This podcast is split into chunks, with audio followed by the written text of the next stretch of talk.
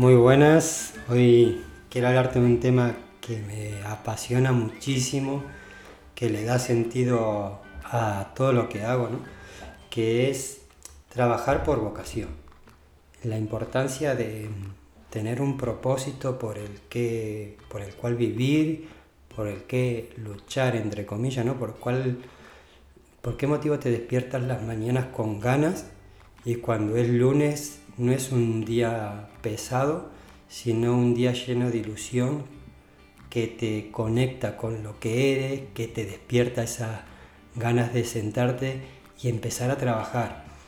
Este último tiempo, bueno, llevaba tiempo sin publicar el episodio porque he estado dos semanas de vacaciones más un, más un bonus de una semana más que mi hija no tenía cole y, bueno, mamá trabajaba, papá estaba libre, así que a cuidar la niña, a estar con ella. Y han sido tres semanas que, que he disfrutado de estar en familia. Pero eso no quita que tenía muchísimas ganas de volver a trabajar. Muchísimas ganas porque más allá de que uno tiene retos y que, que hay que generar ingresos para poder pagar tus cosas, para mí lo que hago es una vocación. O sea, tiene que ver con, con mi propósito, con mi felicidad, eh, con el disfrutar. Y eso es lo que me gusta ayudar a la gente, ¿no? Y sobre este tema me parecía súper interesante hablar contigo, compartirte mi punto de vista y algunas experiencias que he estado viviendo estos últimos días para poder reflexionar sobre esto. Y hablaba con una chica eh, joven, veintipocos años, y me decía que estaba estudiando para presentarse a, a, unas oposiciones y que quería, pues eso, la seguridad de tener un trabajo fijo y, y eh, cuando le preguntaba el motivo, dice, hombre, hay que tener seguridad, en la vida hay que tener seguridad, me decía. Le digo, bueno, vas a tener, digo, pero ¿te gusta lo que, lo que vas a hacer? Porque pues puedes trabajar de funcionario y te puede apasionar y, te, y puedes disfrutar mucho o puede ser que sea el medio para conseguir otra cosa que te guste. Pero esas dos cosas en principio no estaban como muy latentes, sino que me decía que era la seguridad, que en la vida hay que, que ser seguro. Digo, pero tú tienes algo que te apasione, que te guste, tienes algo vocacional. Y ya la cara cambiaba y como que el rostro sonreía. Y me empezó a decir eh, qué le gustaba. No voy a decir exactamente lo que me dijo para no personalizar tanto en, en, la figura, pero te voy a poner ejemplo. ¿no? Suponte que me dice que le gusta el diseño gráfico. Entonces, claro, me decía cosas que en realidad se puede vivir de eso. No era algo que no hay nadie en el mundo que lo haya conseguido, por lo tanto es algo que no te merece la pena ni intentarlo, que a lo mejor lo ves con mucha dificultad.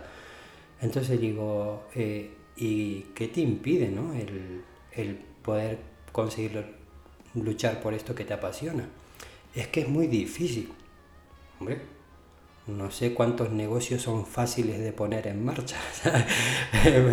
Partiendo, entonces, esto ya en coaching es un peaje, ¿no? El decir, oye, quiero montar un negocio, quiero vivir de algo que me apasiona, quiero mejorarlo, aun queriendo mejorar algo que funciona, siempre tiene riesgo de liarla, de que no funcione, de que no encaje, de destinar un tiempo, pero son peajes. Si no estamos dispuestos a, pegar, a pagar peajes, es muy difícil conseguir objetivos.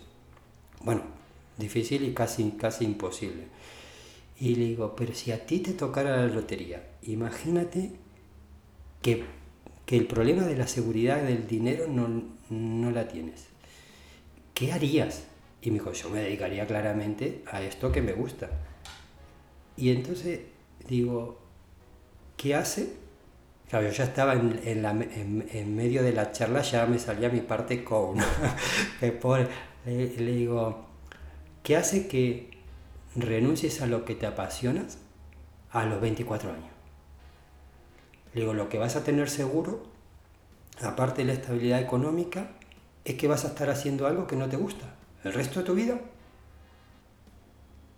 Digo, ¿de verdad que quieres eso para ti?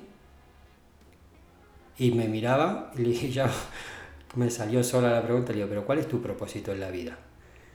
Y me dice, uff, esas preguntas así nunca me las hice. Y esto también tiene que ver como cuando nos encontramos perdidos o que, que tenemos muchas, eh, muchos frentes abiertos, eh, y es lo que me gusta del coaching, ¿no? que es hacer las preguntas para que una persona encuentre sus propias respuestas, porque yo no le puedo decir a la chica lo que tiene que hacer, lo tiene que ver ella, lo tiene que ver la propia persona, lo tiene que sentir y tiene que tener el compromiso de poderlo conseguir. Y eso tiene que ver con la responsabilidad de cada uno.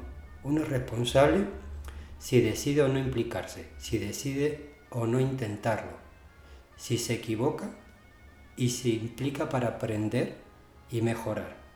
Y eso no tiene nada que ver con la crisis, con el COVID ni nada de eso. Y tú dices, que el COVID está muy difícil, sí, pero yo me he dado de alta en plena segunda ola, como autónomo.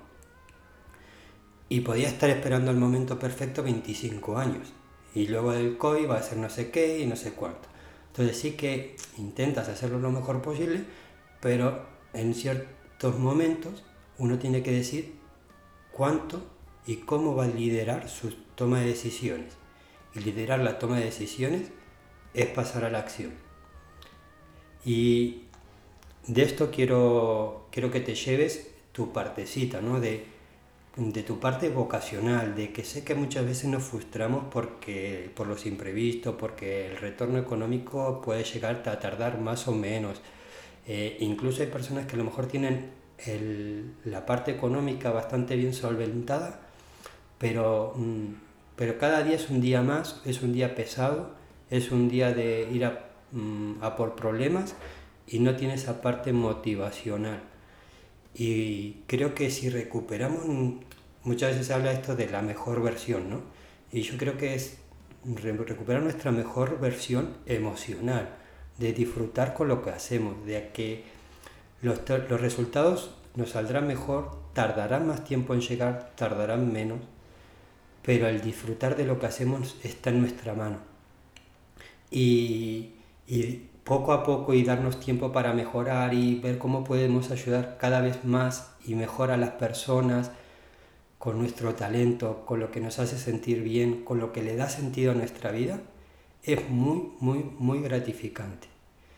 Y renunciar a eso es un coste emocional bastante elevado eh, a mí personalmente me apagaría la luz de mi vida. Puedo estar haciendo otros trabajos eh, complementarios porque el proyecto requiera más inversión, porque tarde más en llegar los ingresos y, y lo necesites. Si puedes, yo sé, si te gusta el diseño gráfico y estás de camarero, pero estás de camarero porque con eso te estás pagando un curso y con ese curso vas a mejorar tu servicio y lo vas a seguir intentando. Todo eso tiene sentido del mundo pensar que porque has tenido dificultad renuncies a lo que te apasionas, es pensar que en el transcurso de tu vida no te vas a encontrar con ninguna dificultad. Y si las dificultades lideran el rumbo de tu vida, vas a ir dando bandazos de un lado para el otro como un barco sin timón. Eso es lo que te espera. Entonces, aceptemos que va a haber dificultades, aunque no es crear la creencia limitante de las voy a generar, sino es que forma parte de los imprevistos de la vida.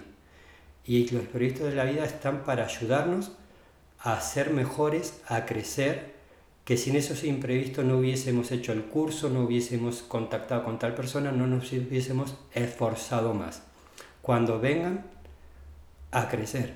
Y eso se llama resiliencia, capacidad para superar la adversidad y ya le vamos a añadir y salir fortalecido de esa situación. Cuando tienes algo vocacional, tienes muchísimas, muchísimas opciones de conseguirlo. Conecta con tu parte emocional, conecta con tu corazón, no te olvides de que las personas somos emociones y que la felicidad y la vida que tenemos la podemos Mm, aprovechar, ¿no? Tenemos solo una vida, vamos a por lo que nos hace felices, vamos a dar lo máximo y vamos a entrenarnos para que eso salga cada vez de forma más natural. Si necesitas ayuda, te espero en el gym de desarrollo personal, donde trabajamos todos estos temas, la parte emocional, la parte personal, para trasladarla al negocio y poder crecer como personas, como empresas, como negocios y sentirnos bien con lo que hacemos. Un abrazo y hasta el próximo episodio. Te espero en diegopascucci.com.